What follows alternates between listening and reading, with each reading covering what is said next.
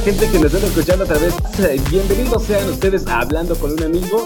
Hoy nos encontramos como siempre de manteles largos y es que ya después de unos días de ausencia dijimos es necesario regresar porque sabemos que esta cuarentena nos da chance para poder hacer muchas cosas más y como siempre, ahora sí que pues me doy el gusto y el privilegio de saludarles. Mi nombre es Emanuel Cruz y pues vamos a comenzar. ¿Te has preguntado de repente cuando eres un joven mm, o cuando pues tú has estado en la iglesia, de repente creo que hemos tenido muchos problemas cuando nosotros estamos demasiado tiempo ahí en la iglesia sirviendo y en la casa nos ausentamos. Si tú quieres saber cuáles son los secretos y cómo poder solucionarlo hoy, tenemos a una experta que de plano nos va a decir ahora sí cómo podemos estar lidiando con estas cuestiones, que cómo saber cuándo y dónde organizar nuestro tiempo para que estemos ahora sí que dando lo mejor de lo mejor. Ella es mi amiga Sofi, a la cual le doy un fuerte aplauso de bienvenida. Sofi, ¿cómo estás? Muy bien, gracias, gracias por invitarme. Imagínate que acá hay aplausos y fanfarras. Sí.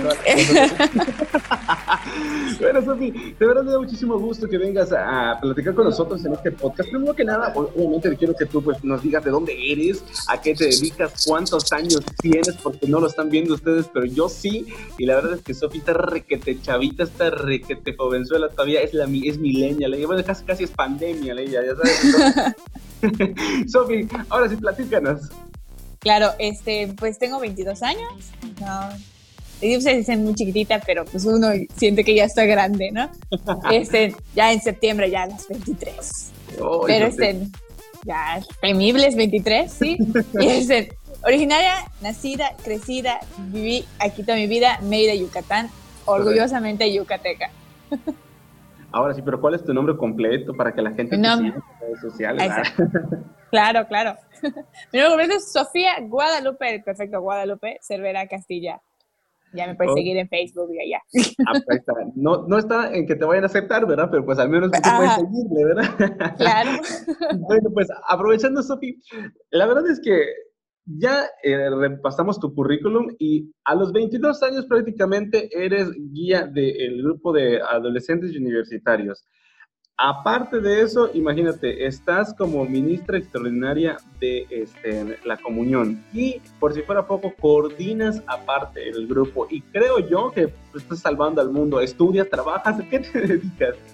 Ok, este, yo ya terminé una carrera, estudié idiomas y decidí darme mi año sabático. Pero desde preparatoria yo estudio, perdón, yo trabajo, obviamente, estudio desde preparatoria, claro. desde el segundo preparatoria yo este, trabajo, trabajo en la clínica Mérida de medio tiempo. Y pues mientras trabajaba, estudiaba, terminé mi carrera de, idiomas, soy maestra y decidí que no era suficiente. Intenté derecho, no me quisieron en derecho. Okay. Intenté otro año, tampoco me quisieron. Y este año, pues ahí vamos por el intento número 3, pero ya turismo. Ahora sí que turismo es para poder estar dirigiéndote y pues expandiendo los horizontes. Y como bien dijimos al principio, a veces nosotros nos hacemos un, pues ahora sí que un mar en un vaso con agua y definitivamente eh, no sabemos muchas veces organizar nuestro tiempo porque, eh, dime, joven católico que se respeta ha sido regañado en su casa, ha sido prácticamente dicho que pues, cuando se lleva su maleta a la iglesia, ¿verdad? Este, que pasa más tiempo en la casa, en la casa del Señor que en su casa. Entonces, ¿cuál ha sido tu secreto básicamente, verdad? Pues para saber organizarte, porque creo yo que muchas veces es lo que nos falta a nosotros, la organización.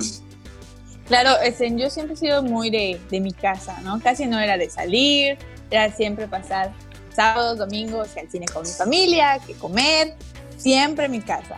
Yo al entrar a, a, pues, a mi rectoría, ya entrar a los grupos de lleno, entré como coordinadora, como guía, y ahí voy a juntas, que grupos, que retiros, que misiones, que hiciera de que ya, yo me que te a dormir, ya, y ya estás más tiempo allá. Y lo que pasaba, el hecho de que, pues, te haces amigo de todos. Entonces, termina el grupo y vamos a comer, vamos al parque. Y desde que ya no estoy en casa, sábados era, viernes era grupo, sábados era grupo, domingo misa, ventas, y sí, es algo que hasta ahorita estoy intentando con todas mis fuerzas ya darle un tipo igual a mi familia. Y claro, es igual. Siempre estoy al servicio. Entonces, sí, es, es una pelea constante, es mucha organización y algunos, algunas salidas sí con amigos sí hay que sacrificar para estar con la familia y no se sientan desplazados completamente. Y creo que esa es la parte que tenemos que lidiar nosotros, ¿no? Saber cómo sobrellevar la parte de la familia también, porque bien, muchas veces dicen, a veces somos este, eh, oscuridad en la calle, o sea, oscuridad de nuestra casa, candila en la calle, dicen por allá, el, famoso refrán. Y creo que a veces nos lo han repetido hasta el cansancio, ¿por qué estás ahí?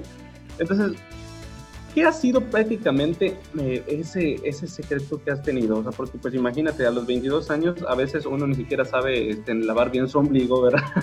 y, y, pues para organizarte con tu escuela, con tu este, grupo juvenil, pues sí has tenido, como tú bien dices, que sacrificar a muchas, muchas cuestiones.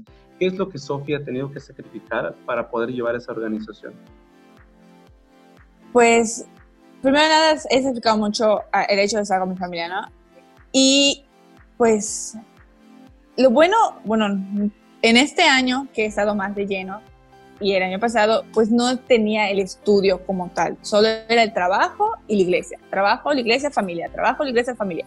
Entonces creo que mi mayor reto será el año en que empiece a estudiar, porque tal vez no voy a estar tanto en la iglesia, tanto al servicio como me, me gustaría, ¿no? Yo me metí en muchos grupos, entendí que si iba a estar un año, dos años sin estudiar, o sea, no iba a desperdiciar el año, ¿no? Entonces me metí de lleno a la iglesia.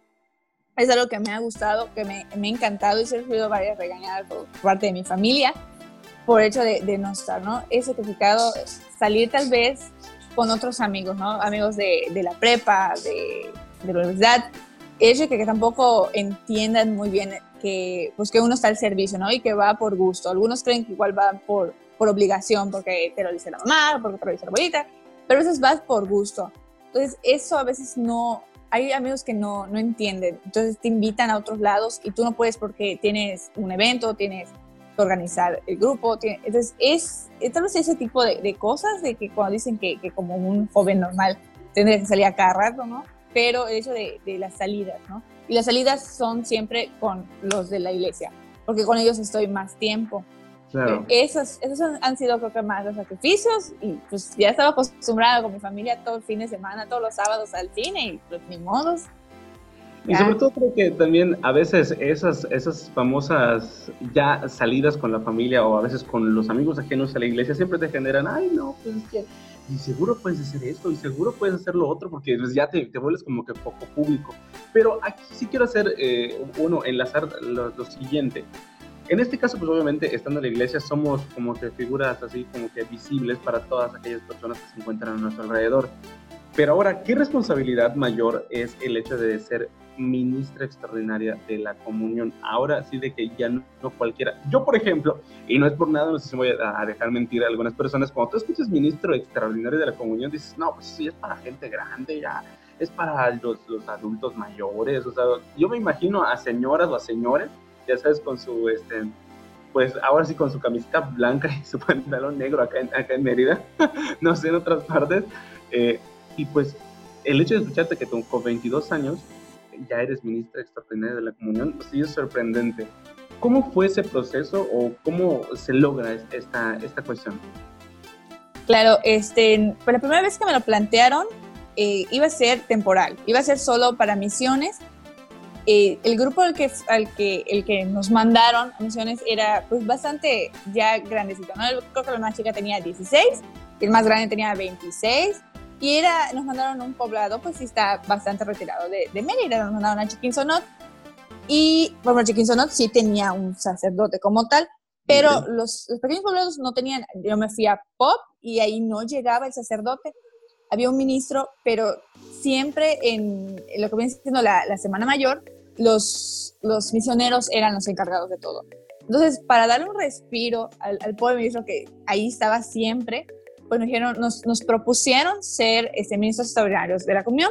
Iba a ser solo temporal y la verdad sí me entró un súper miedo porque es como que yo igual veía que ministros eran solo gente adulta, gente mayor. Dije, y no puedo, o sea, ¿cómo me van a ver? Me van a tomar. Primero era, me van a tomar en serio y después de que yo voy a ser pues suficiente. Digo, no he estado, hubo un tiempo que pues no ibas tanto a la iglesia, ahorita pues en este año sí he ido, pues todo, he estado ahí todos los domingos, pero hubo un tiempo que no había eso. pues sí era el, el ay, yo no voy mucho a la iglesia, me merezco, pero... Y me dice, no, es un llamado. Entonces lo tomé como llamado, dije, el, el, es algo que necesitábamos en ese momento. Terminó eso, pasaron unos meses y el padre de la parroquia me llamó, o sea, me, me mandó un WhatsApp, me dijo que si me puede llamar, que si estoy sentada, y ahora me super asusté. Dijo, ese, me propuso formar parte de un grupo de jóvenes ministros de la, de la Sagrada Eucaristía. Y éramos solo cinco. Entonces era de que antes que éramos, pues casi todo mi grupo, nos convertimos en solo cinco personas. Y era de que acepté porque era algo asombroso, ¿no? Era un llamado, tenía que, o sea, por algo estaba pasando esto. Nos empezaron a, a, este, a dar este, esos pequeños cursos de cómo debemos ser, qué significa esto. Y cuando llegaron a la parte de cómo debemos comportarnos, era como que, de que a veces uno publica cosas en Facebook, entonces me dice, ya estás eh, al ojo de la comunidad. Entonces la comunidad te está viendo. Eh, te están viendo los, los niños, tú eres guía, tú eres esto.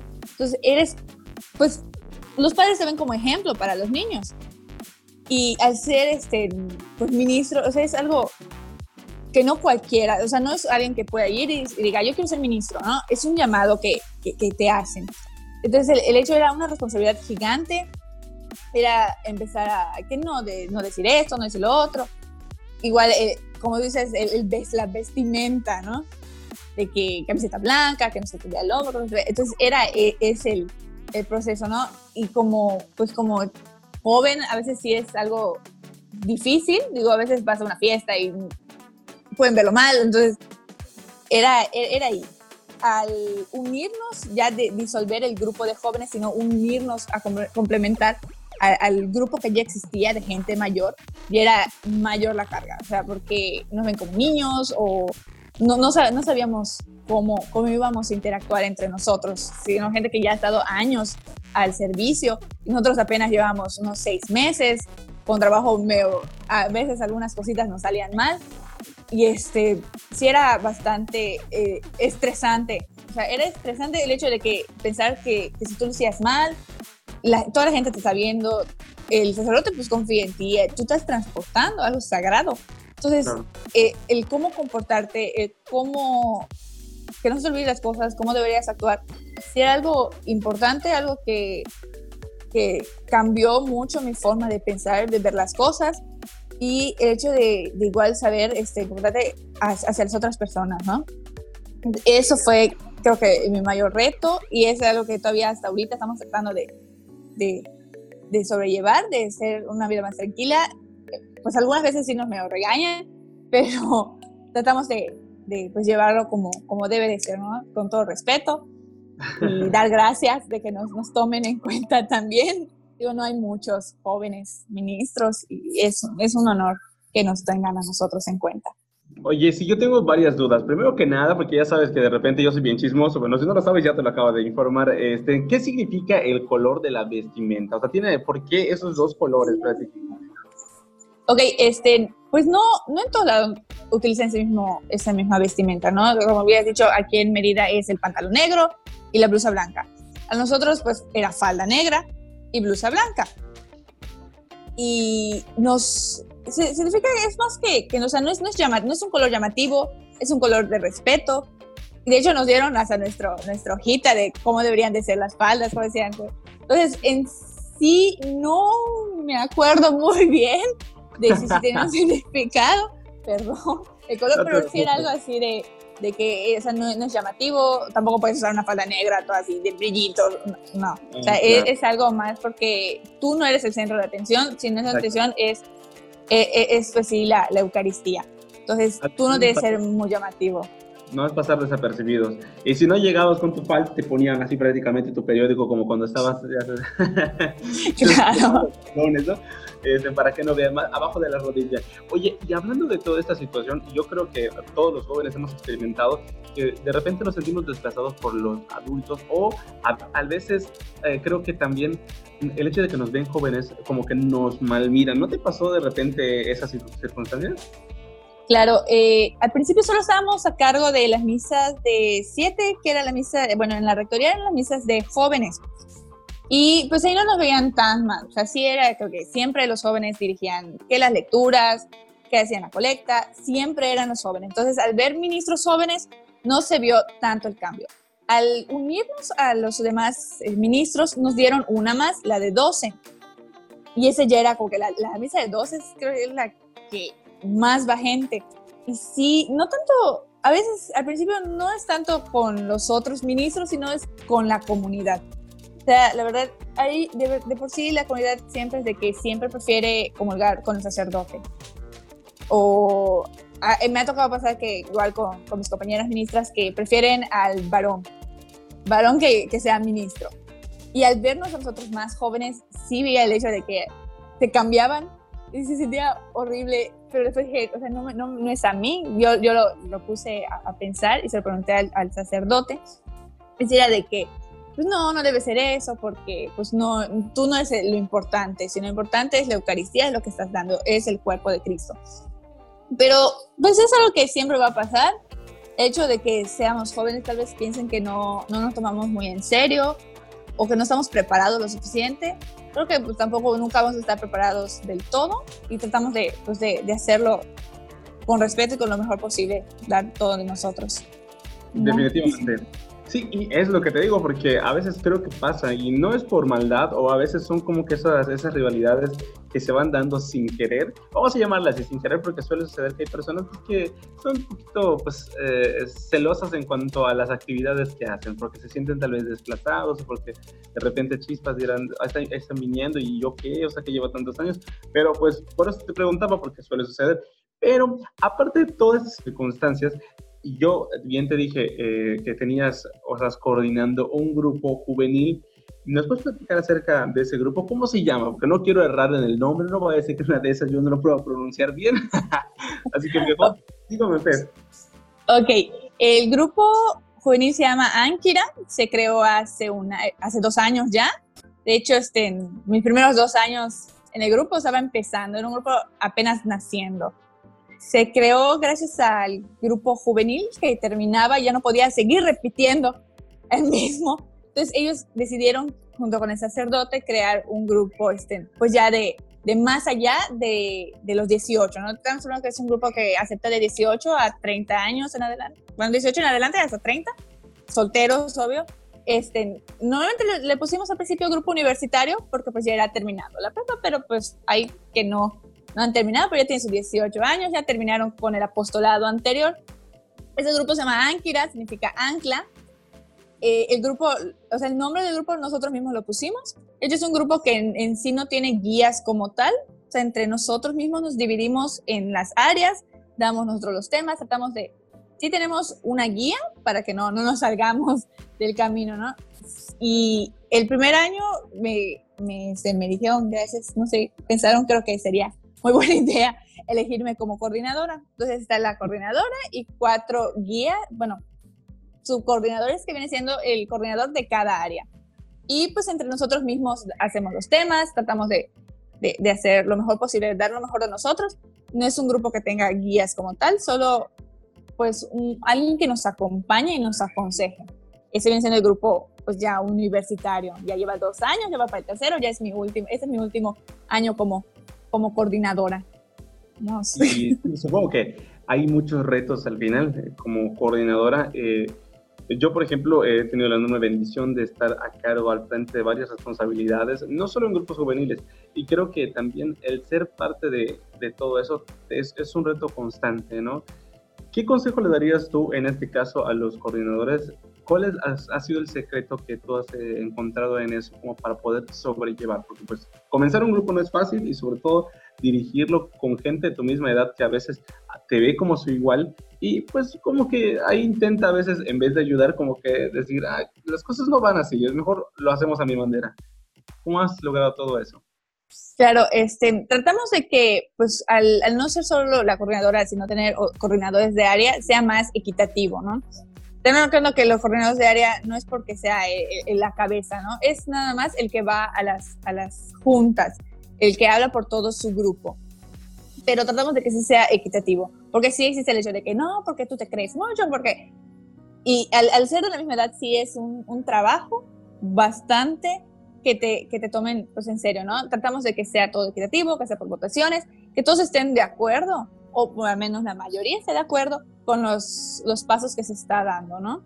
Sí, fue difícil, creo que se necesita mucha organización, tener pendiente de que no dejarlo todo a último momento, que ha pasado, me ha pasado muchas veces que digo, no, falta una semana, no, falta dos semanas, y después la hora santa está a la vuelta de la esquina. Y es, sí es difícil tal vez igual el hecho de aceptar ayuda. ¿no? Al principio era como que, no, yo puedo hacerlo todo, yo puedo hacerlo sola. Yo quería hacerlo todo. Y dijeron, no, tienes que igual incluir tanto a los de tu grupo y puedes preguntar a los de otros grupos, preguntar, pedir consejos. Algo que, que a veces eh, cuesta mucho trabajo este, de aceptar este, correcciones, aceptar consejos, porque dices, es que no, no ven que, que, lo hago bien o no creen que lo estoy dirigiendo bien es, es eso más que nada, ¿no? Es saber el, aceptar un consejo, aceptar la ayuda y no dejarlo todo a último momento, sino tener muy claro, es tener todo bien ordenado, tener, ser bastante ordenado, ser bastante paciente. Igual, el hecho que sea un grupo de la misma edad, que sea un grupo de, de universitarios que trabajan, estudian y ver cómo, de, porque ha, ha habido, decae el grupo porque pues, tiene otras cosas que hacer, no, no dejar de, de, insistir, aunque sean solo tres, solo cuatro, sean solo dos, seguir insistiendo porque pues en este momento tal vez vaya mal el grupo por las asistencias, pero pues tal vez haya otra persona que necesita de eso y muy pronto lo va a encontrar o nosotros vamos a encontrar a la persona. Eso es lo que, que es no, dejar, no dejarse desilusionar por las personas que van o cuál es el número, o si ya decayeron, es seguir dando todo de sí, sean 50, sean 3, es tener mucha energía, mucha paciencia y mucho, mucho cariño a, lo que haces.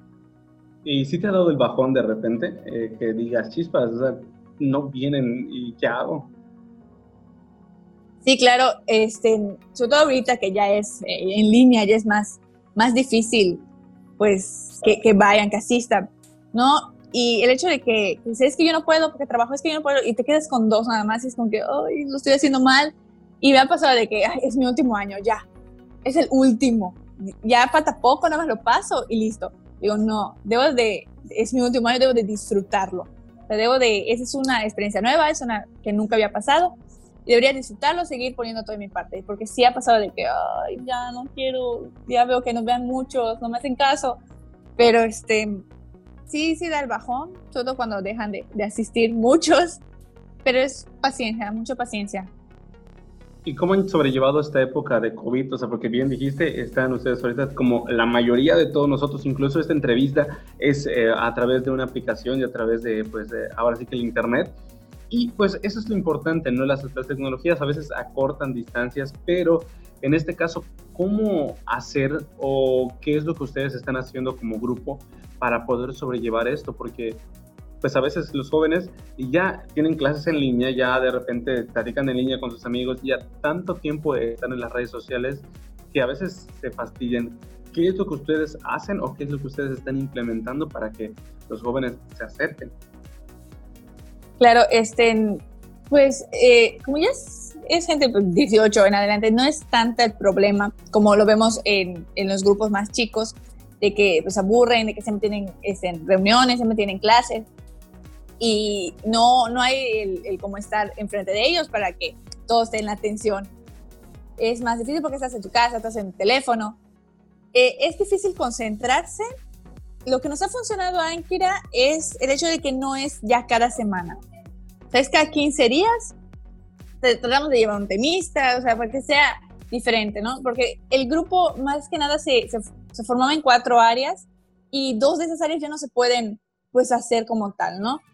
Nosotros íbamos limpiando la iglesia, íbamos, recolectábamos ropa, vendíamos eh, en bazares para después eh, con ese dinero poder donarlo en un lado o donar despensas, llevar comidas a, este, a los hospitales. Es lo que ahorita ya no podemos hacerlo como tal, no podemos hacer las reuniones.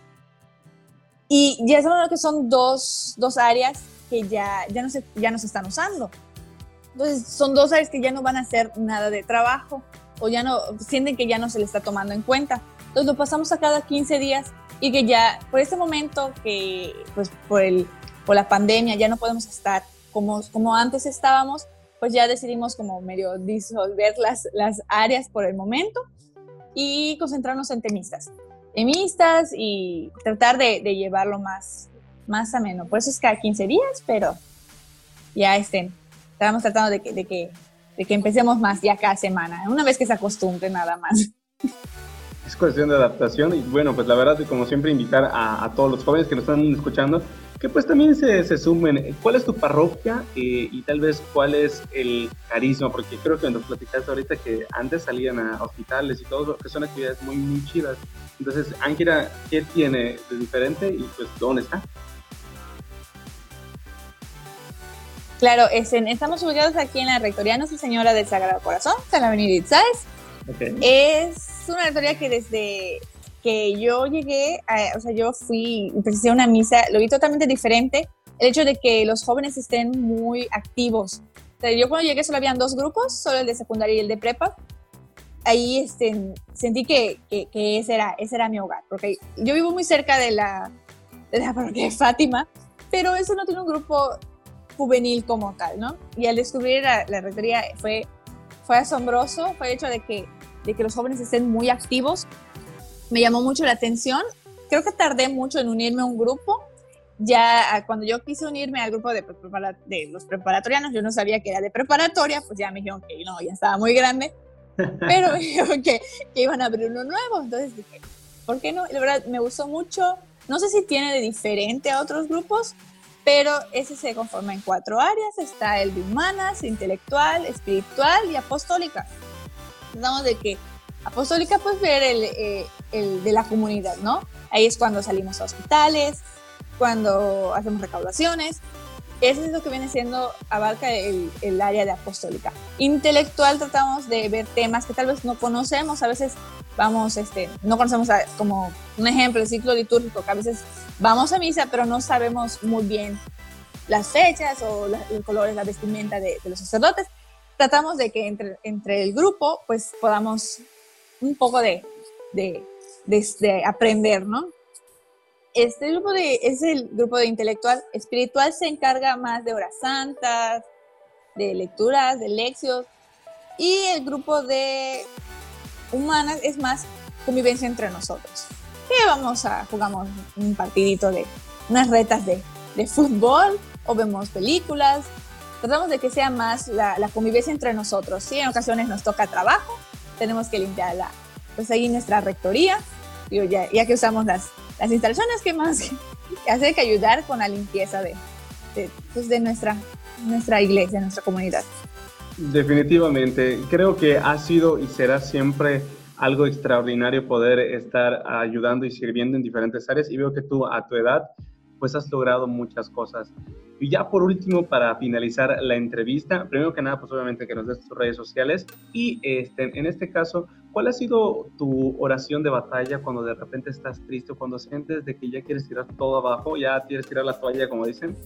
¿Cuál es esa oración que tal vez tú recurrentemente utilizas y te da ánimos para continuar? Y me gustaría que la compartieras acá con nosotros. Claro, este, pues, bueno, eh, el hecho de que antes de, la oración, ¿no? Yo me gusta, pues, hablar, tal vez no frente a Santísimo, ¿no? Pero incluso cuando voy a, a, la iglesia y veo una, una, imagen, me gusta el hecho de, de, preguntar el qué quiere Jesús, o sea, qué quiere Dios que, que, que, yo haga, o sea, en qué le puedo servir. Tanto como guía en los adolescentes, que es algo que me cuesta mucho trabajo por el hecho de que son adolescentes, pero eso es que es muy gratificante, la verdad, me encanta, me encanta formar parte de los grupos, me encanta estar ahí todos los fines de semana, me encanta conocer gente nueva de otras rectorías, solo que pienso en, eso, en que me, que me llena completamente, me gusta, aprendo, y esa es una, una de, de, las cosas que, que, más me gusta, ¿no?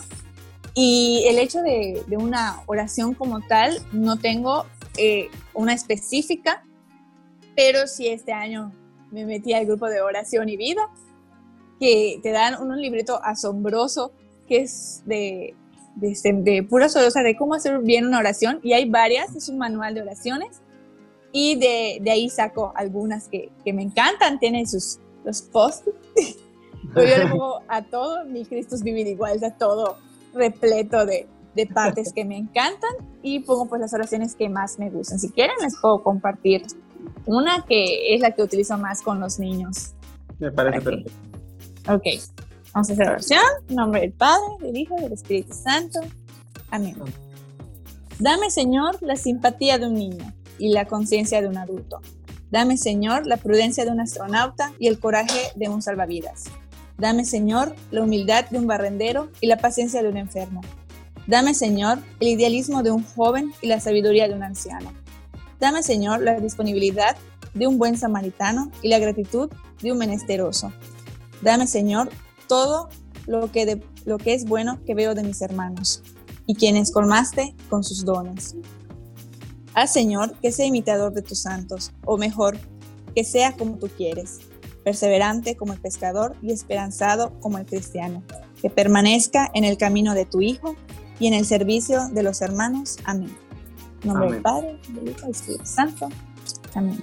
Esa es la que más he utilizado estos últimos días. Pues muchísimas, muchísimas gracias. Una bonita oración y de verdad queremos agradecerte tu tiempo y sobre todo por compartir esta, este espacio. Recuerden seguirnos todos los miércoles a través de la plataforma de Spotify o a través de YouTube. Y recuerda que estamos reventando las redes. Así como Sofi, pues obviamente tú también puedes formar parte de un grupo y saber de que a través de nuestra juventud podemos hacer todo lo que nos corresponde. Y como siempre, de verdad, muchísimas gracias, Sofi. Esperamos que próximamente podamos seguir platicando y nos topemos ya después de esta pandemia y podamos ahora sí que ir a conocer a Ankira y, ¿por qué no? Verá, animarnos quizá también a ser un ministro extraordinario de la Gracias, muchísimas gracias por invitarme. Este, me parece asombroso que estén haciendo eso ahorita que estamos en la pandemia. Y de verdad, creo que los, post, los podcasts perdón, de, que, que, hacen es totalmente informativo, totalmente asombroso. Y muchísimas gracias por, por hacerme parte. Muchísimas gracias a ti y recuerden amigos, nos escuchamos en la siguiente emisión. Recuerda, hablando con un amigo, reventando las redes, esto es de la Pastora Juvenil. Hasta la próxima.